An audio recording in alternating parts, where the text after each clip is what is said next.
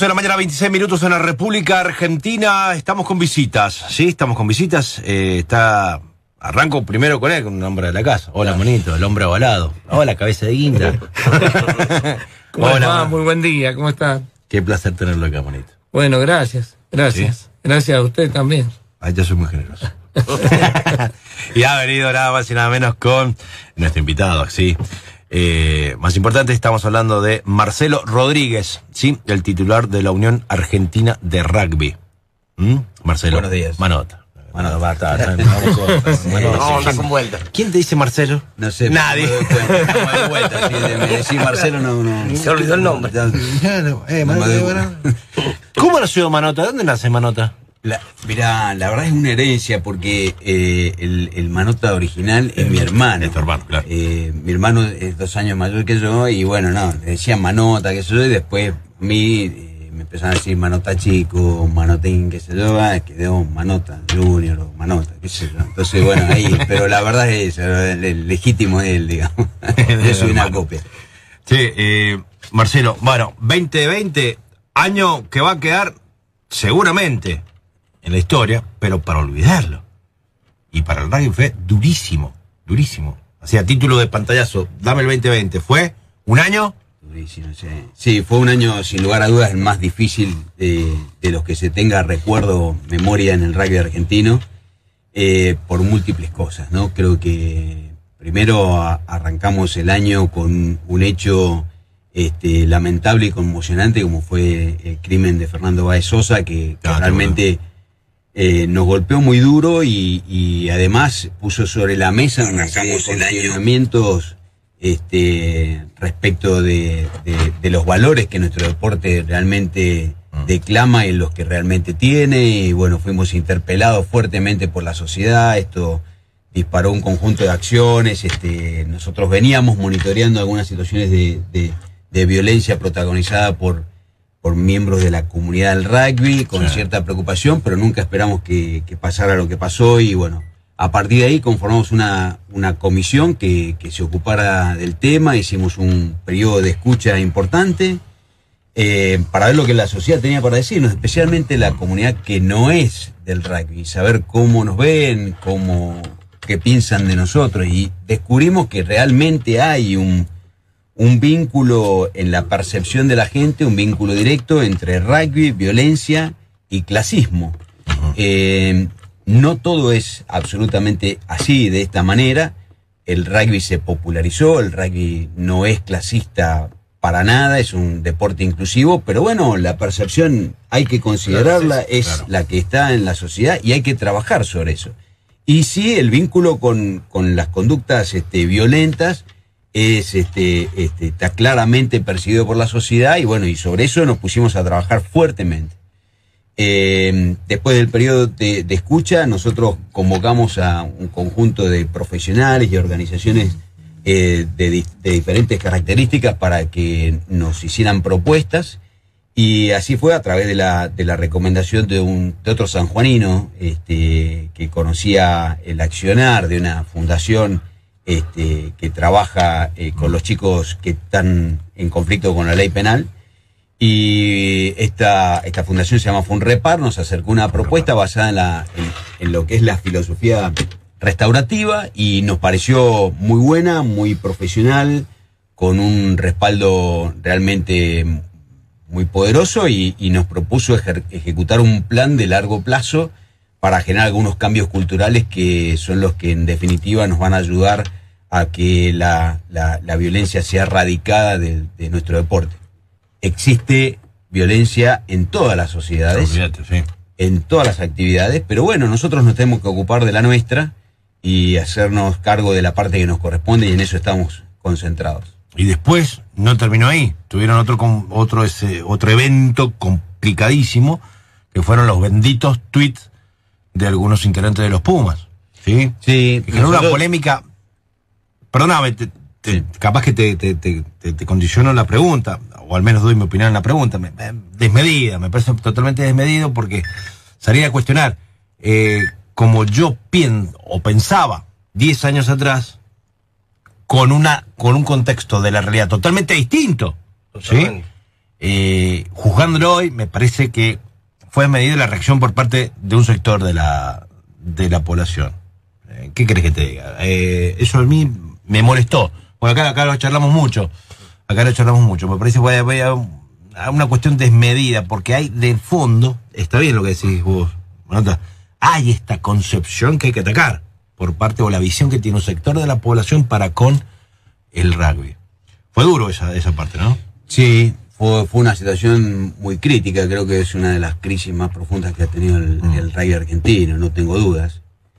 Creo que lo que sucedió es de una gravedad importante, más allá de los momentos y todo lo demás, podemos discutirlo y cada uno tener su, su opinión al respecto. Lo que hay que entender es que el mundo cambió.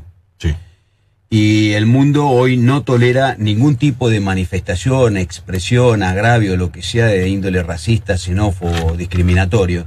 Entonces, lo que sucedió hace muchos años, y esto es cierto, este, afortunadamente el proceso institucional que nosotros llevamos adelante permitió precisamente esclarecer los sucesos y entender los procesos por los cuales estos jugadores han, han transitado y hoy les permite salir, tienen una oportunidad de salir realmente muy bien de, este proceso, porque si bien los hechos son extremadamente graves, ocurrieron hace muchos años, pero el rugby les brindó a ellos una posibilidad de transformar su pensamiento, de hacerles conocer el mundo, de eh, cambiar la percepción que tienen y obviamente hoy no son las mismas personas que fueron en ese momento. Ni piensan de esa manera. Ni piensan de esa manera, exactamente. Pero bueno, las cosas hay que reconocerlas, ellas ellos lo han hecho, han reconocido, fueron autores de eso, se arrepintieron, pidieron disculpas, han hecho cosas que, que a lo mejor no han trascendido, pero ellos han hablado con todas y cada una de las personas a quienes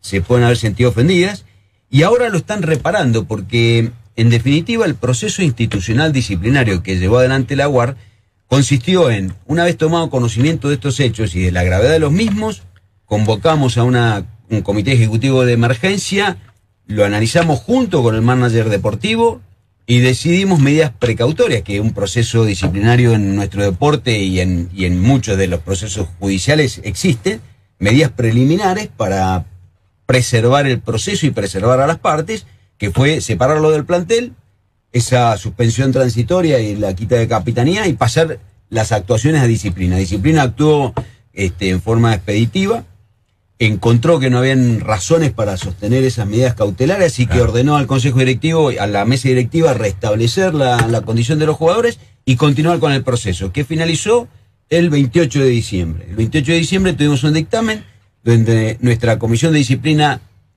eh, resolvió que los hechos por los cuales estos jugadores habían sido este, sometidos a proceso disciplinario habían prescripto, no eran punibles, sin perjuicio de ello y por la gravedad que tenían, recomendaba que estos jugadores hicieran acciones restaurativas dentro del programa RAI 2030 que nosotros estamos llevando adelante. Y la verdad que lo están haciendo y esto va a dar muy buenos resultados. Creo que está muy bien, ellos lo aceptaron de muy buena manera, la verdad que lo están cumpliendo al pie de la letra y bueno, este seguramente si lo hacen así de esta manera al cabo del proceso que durará entre 30 y 60 días más, este el consejo directivo podrá este, definir que, que son nuevamente elegibles para integrar el seleccionado argentino de los Pumas. Matera eventualmente, si eso ocurre, recupera la capitanía. O eso ya queda. Si, eso ocurre, puede ser elegible nuevamente como capitán. Ya será una propuesta que nos deba elevar al consejo directivo o a la mesa directiva, mejor dicho, el head coach, que es Mario Ledesma. Él resolverá quién entiende que, debe ser el, capitán. Bien. te cambiamos el tema. Eh, ¿Y este, este 2021 cómo, cómo lo ves? En cuanto a lo deportivo y en cuanto a esto de, del trabajo fuera de lo deportivo, ¿no? Dentro de la UAR. Bueno, eh, el 2021 va a ser un año también desafiante, pero y además, creo el otro rol que vas a tener que es estar al frente del rugby del hemisferio sur también, sí, por como titular de la Sansar.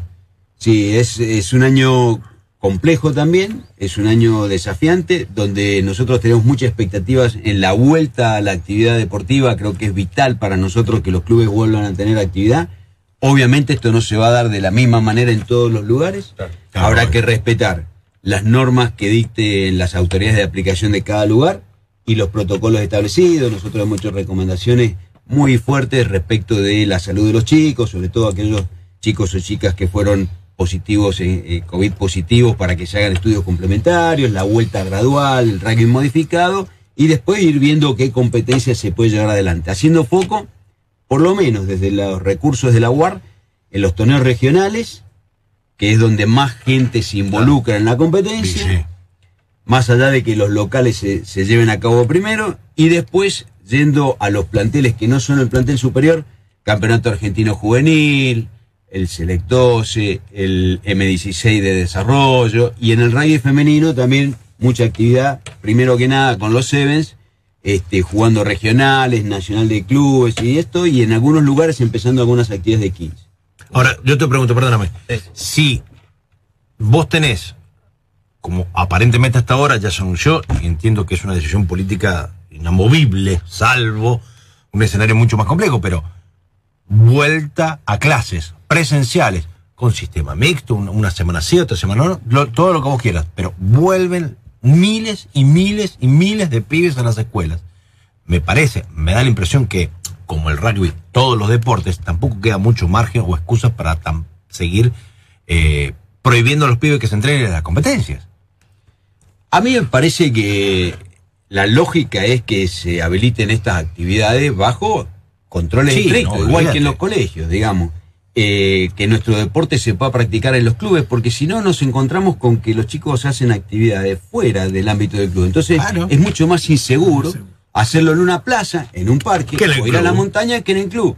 En el club hay infraestructura, hay gente, hay medidas, eh, estamos equipados los clubes para las emergencias.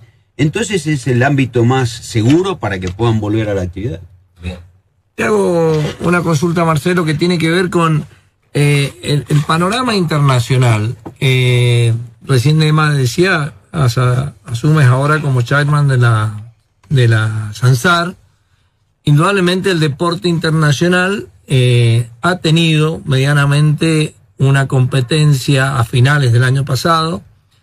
Estamos viendo que a nivel internacional hoy se está jugando el torneo Seis Naciones. Hay previsto que se juegue la Championship de la forma tradicional. Eh, eso está sujeto, más allá del fixture, a una medida sanitaria en su momento de cómo se desarrolle este tema del COVID. Me refiero a que venga Nueva Zelanda y Sudáfrica a jugar acá a Argentina por el Championship 2021. Sí, sin duda, está sujeto a la evolución de las condiciones sanitarias y las regulaciones que los países eh, emitan. No nos olvidemos que Sudáfrica no pudo participar de la última edición de la Rugby Championship precisamente porque no tuvo autorizaciones para salir del país, entre otras cosas. Entonces, bueno, eh, tenemos que estar atentos. La planificación inicial que nosotros tenemos, que tiene que ver con, digamos, la disputa del Super Rugby en Australia y Nueva Zelanda entre febrero, marzo a abril, digamos, este, eh, después se va, se va a jugar en agosto y septiembre el Rugby Championship. El cambio que hay, que se hizo incluso antes de la pandemia, es el nuevo formato de mini tours para viajar un poco menos. Eh, pero bueno, está prevista que se haga y se dispute en los respectivos países, tanto en Argentina como en Sudáfrica, en Australia y Nueva Zelanda. Ahora, también tenemos un plan B, que es que en caso de que las condiciones sanitarias no lo permitan, bueno, ya tenemos una experiencia exitosa que fue haberlo organizado en una sede, en este caso fue Australia, pero lo pudimos organizar exitosamente en una sede, bueno, es una alternativa también, ¿no? El plan eh, sigue siendo en caso de hacerse el fixture, y te hago una pregunta que por ahí tiene algo de relación con San Juan. El año pasado Cuyo iba a ser escenario, eh, antes de esta situación pandémica, de quizás dos de los espectáculos de rugby eh, más importantes del mundo. Íbamos a tener a Sudáfrica jugando en San Juan y a Nueva Zelanda jugando en Mendoza. Eso está en, un- en carpeta en medida que se pueda realizar como está previsto el fixture. Sí, por supuesto. Eh, si se puede jugar en Argentina, eh, está en carpeta lo- las mismas sedes, digamos, que se analizaron respecto a San Juan y El año Mendoza, pasado. ¿Con la misma fecha también? Eh, son fechas, eh, hoy por hoy las fechas no son definitivas, pero se estima que eh, sería el 18 de, de agosto el partido con Sudáfrica acá en Argentina, en San Juan, y no me acuerdo exactamente la fecha de... Fue el de 19 de septiembre del año pasado, seguramente el 20 de septiembre. 20 de septiembre de, el, de- el, de- el- de en Mendoza, en Mendoza. en caso de hacerse. Claro, per- perdóname, pero ¿sabes qué? Que mm, estos eventos, que son atípicos, no lo tenés todos los días, pierde, desde mi humilde punto de vista, un 90% de interés si no le permitís el público. Si estos tipos los querés ver. No sé si, si juegan bien o mal, pero querés ver esos monstruos que no lo ves nunca. Acá los tenés cuánto, a 15 metros, 20 metros, 30 metros. Y eso es lo difícil. Me parece que público, olvídate. Pero todo depende No también de- del deporte y de la situación. Recién me, me meto, recién estaba viendo que la AFA le pidió a los clubes, Sí. a los clubes argentinos, donde tienen, a ver, en cuyas provincias tiene un equipo representando en primera, que vayan evaluando a ver si hay una cantidad de público limitada.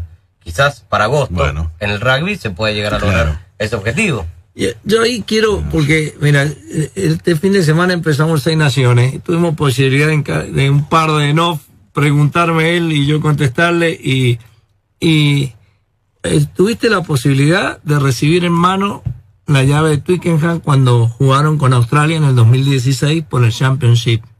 ¿Qué sensación te dio ver Twickenham vacío? Jugando a, eh, Inglaterra eh, con Escocia el día sábado. Ah, es algo impensado, impensado. Eh, no he visto jamás Twickenham vacío. Jamás. Este, sea el partido que sea, se llena y queda gente eh, afuera viéndolo por, por pantalla. Es parte de la nueva normalidad. Tenemos que ir eh, más allá de que coincido con el negro, con Gastón, perdón. Eh, ¡Te voy a anunciar! Yo soy con No, la pelota. eh, Negro, me doy vuelta, Gastón. Mira. Igual. Eh, me parece que, que ver eh, Twickenham vacío, eh, pero es la realidad que nos toca. Hay una realidad Sí. para el rugby internacional a nivel competitivo y otra para el rugby eh, amateur propiamente dicho también, ¿no?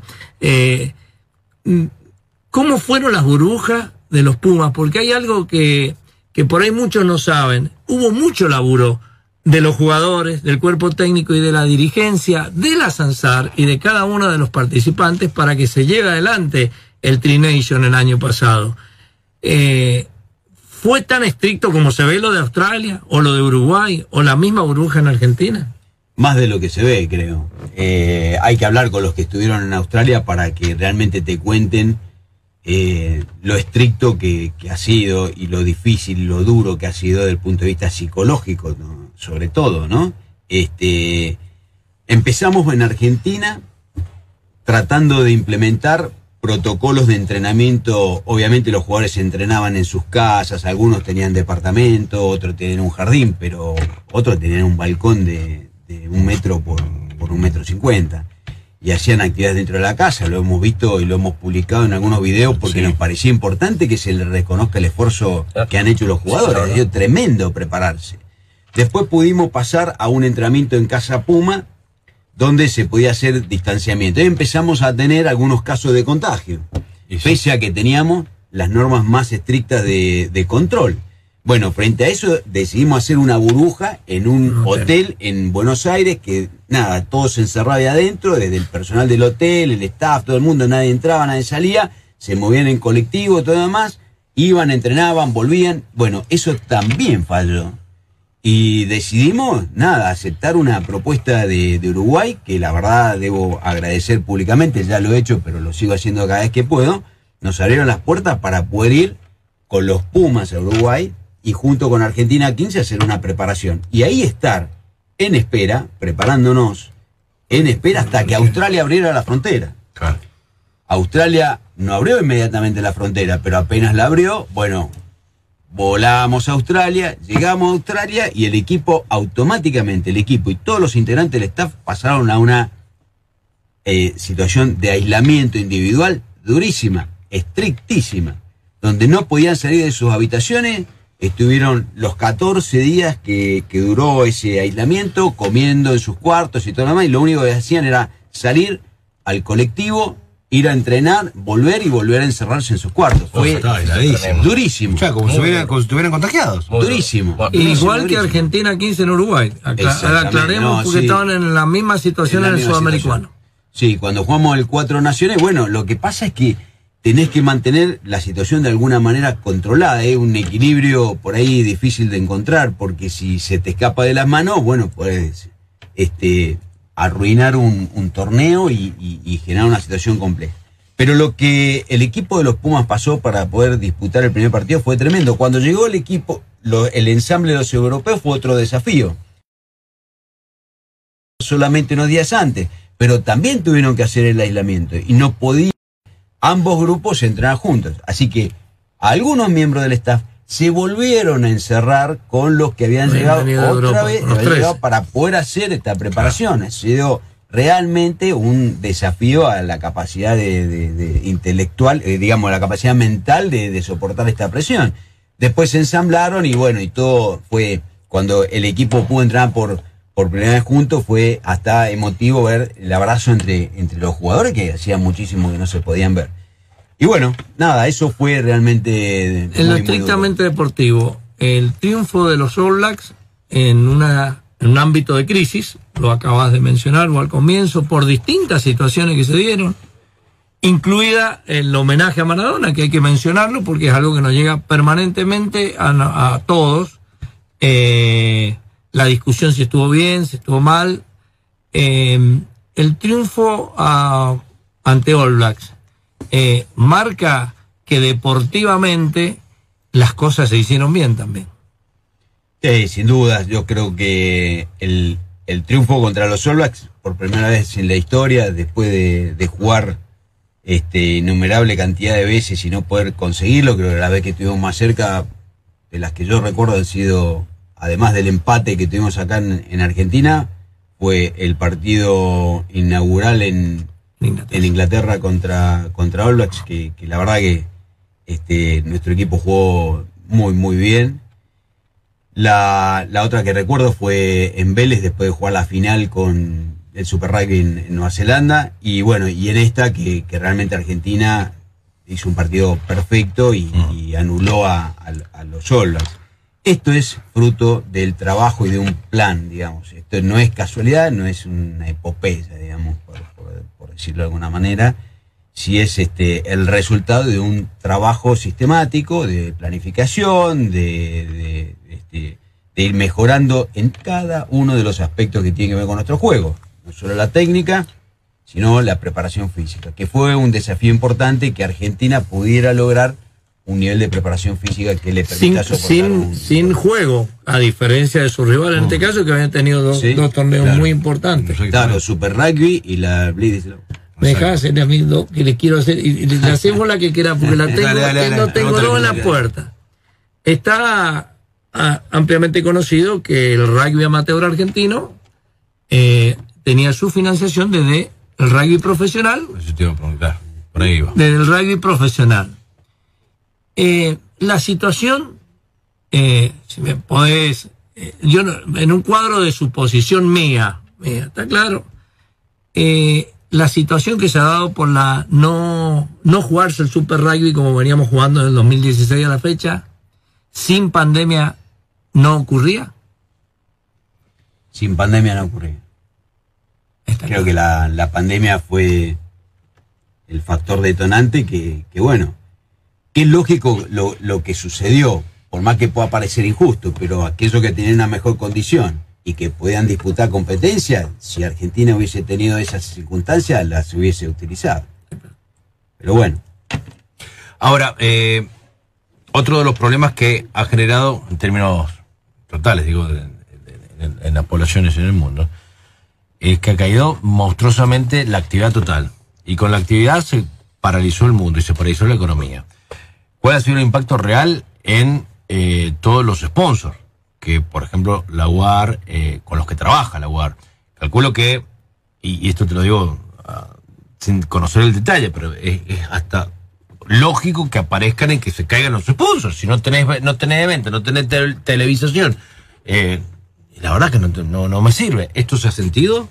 sí, por supuesto. Cuando no hay competencia, no hay derechos de televisión, no hay espectáculos que, que puedas mirar y no hay posibilidad de que un sponsor pueda activar su marca en un evento. O sea que se ve limitado en sus posibilidades más allá de que la crisis le pega a todo el mundo. Claro. El impacto que ha tenido el COVID en el rugby y en el deporte en general, en el mundo ha sido colosal. O sea, no, no es solamente en la UAR, este, en Argentina, sino en todo el mundo. Lo que pasa es que, bueno, en Argentina ha sido especialmente duro, porque nuestra salida de, de esta situación no va a ser sencilla. Nosotros no vamos a tener una participación en el Super Rugby como nos hubiese gustado. Entonces, bueno, eso ha generado eh, caída en los ingresos por derechos de televisión y, y algunas caídas también De a nivel de, de sponsors. Acá hay que rescatar algunas cosas. Hay sponsors con los cuales nosotros ya teníamos eh, acordado fechas de finalización, son normales, digamos, son ciclos que se cumplen y, y no, no, no están vinculados a ningún otro hecho puntual. Sí tuvimos un tema particular con Renault, vinculado con los tweets, este, y rescindió unilateralmente su, su contrato de sponsoreo.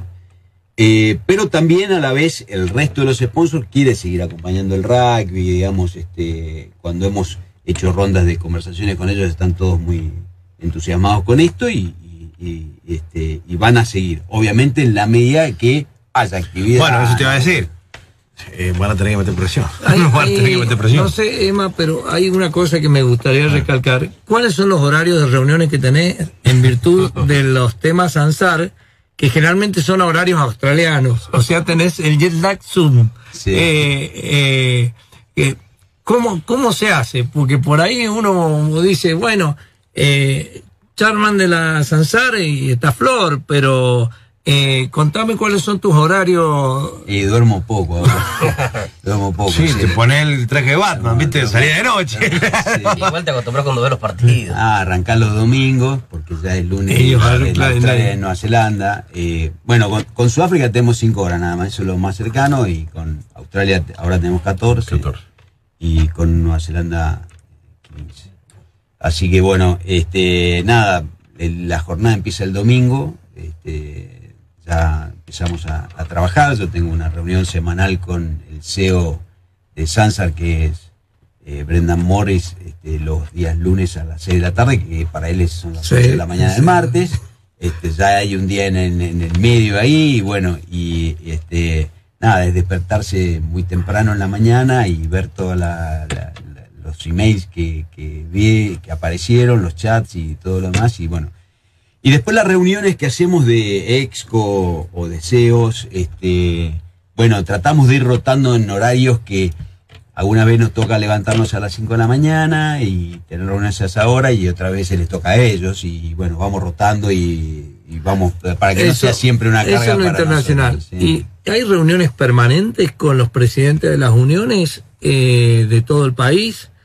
Y, y en esta situación particular en la que nos encontramos, donde administras, eh, sos parte de un consejo directivo, sos el presidente de un consejo directivo eh, de una institución que tiene 600 clubes y 120 mil fichados, lo que no es poco. Eh, ¿Cómo se hace? Ante esa ansiedad, porque también la UAR tomó medidas al respecto con los clubes. Sí, nosotros lo que hicimos es tratar de estar lo más cerca posible de los clubes. Y le dedicamos, aprovechando la tecnología, físicamente hubiese sido imposible visitar Sí. 620 Sí. clubes en un año. Nosotros le dedicamos aproximadamente unas 50 horas de Zoom para tener al menos una charla de una hora y media con los clubes, unión por mucho. unión. Y además de eso, con el programa Radio 2030 dimos otra vuelta más al país. Sí. Y con las uniones nos hemos reunido más de una vez por mes. Normalmente hay tres reuniones este, anuales de la Comisión de Uniones que la presido yo, pero bueno, en este caso nos hemos estado reuniendo por lo menos una vez al mes o más. Bien. E- Este fin de semana se puso o quedó en el bajo el, el ojo de la tormenta, ¿no? Lo que es la psicología deportiva, el suicidio de Santiago García, el jugador de Godoy Cruz. Sí. Ayer también se conoció un caso sobre un rugby de 22 años que también se suicidó en Buenos Aires. Y lo que yo te quería preguntar es cómo se está trabajando en la Unión Argentina eh, con esta psicología deportiva y sobre todo en las categorías formativas. Bueno, eh, lo que nosotros tenemos que, que abocarnos fuertemente es a tratar de generar herramientas para que los voluntarios que trabajan eh, en la formación de los chicos, especialmente adolescentes y jóvenes, puedan identificar potenciales situaciones de estas. Mm. Eh, nosotros no, no vamos a poder poner psicólogos este, en cada una de las divisiones, pero eh, creo que así como hemos abordado el tema de, la conflictividad, que termina muchas veces en actos de violencia, acá hay que dotar a cada uno de los entrenadores, asistentes y toda la gente que colabora desinteresadamente con algunas herramientas que le permitan identificar potenciales situaciones y derivarlas. Digamos, ese, ese es lo que, lo que me parece que hay que hacer. Y bueno, lamentablemente estas cosas pasan, eh, son, son tristísimas, son muy dolorosas porque este, son, situaciones que, que a uno le quedan dando vueltas siempre en la cabeza. Ha pasado en el fútbol también, nos ha pasado ahora con este chico de Ciervo Rugby Club. Este, y, y la verdad que son conmovedoras porque son situaciones que a veces transitan en la intimidad más profunda de las personas y no siempre uno se puede dar cuenta No. de eso. Pero bueno, hay, hay que hacer un esfuerzo por tratar de poner ese tipo de herramientas que te permitan sospechar que alguien puede tener un problema y canalizarlo, saber qué hacer, canalizarlo. Pero son muy comunes esta- estos cuadros de depresión en el, en el rugby, sobre todo en la, en la categoría formativa. No, para nosotros mm, no. Eh, hemos tenido, sí, en el año pasado en, la Unión de Lagos un caso de un chico de, un adolescente, este, que bueno, eh, en medio de, un- de una situación muy particular tomó una decisión así este, muy eh, tremenda, muy trágica y se quitó la vida. Pero, pero bueno, en- no es algo que, que nos suceda con frecuencia Bien. gracias a Dios, pero Sí. bueno, a ver, la psicología de todos nosotros está afectada por las condiciones en las que estamos viviendo, ¿no? Que estamos golpeados fuertemente, más allá de cualquier bagaje propio que vos puedas traer como ser humano desde tu nacimiento, pero bueno. Es así. Marcelo, te agradecemos la visita. Sí, ¿Me dejás que le haga la última? Dale, sí, Aunque me la van a contestar con eh, que sí, hasta que empiece ovalado el 22, estoy complicado. ¿Qué quieres que haga? Tenga abstinencia. No, eh, no, para que me conteste, el, el tema Seibo se resuelve en, en una cuestión legal.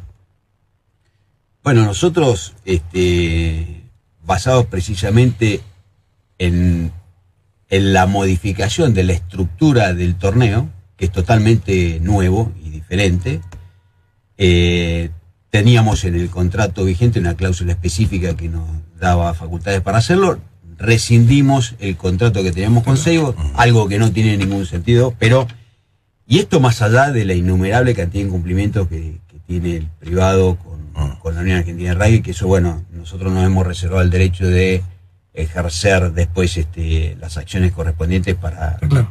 para resolverlo. Pero bueno, este, esos fueron los motivos, así que bueno, Jaguares 15 nos representa en la Superliga de Rugby. Perfecto. Marcelo, te agradecemos la visita, ¿sí? Mucha suerte y esperemos que, que, que sea un mejor año. Bueno. Que, que, que, vuelva el rugby a poquito porque vuelve. Que vuelva, Sí, sí. Estamos todos esperando. Y sí.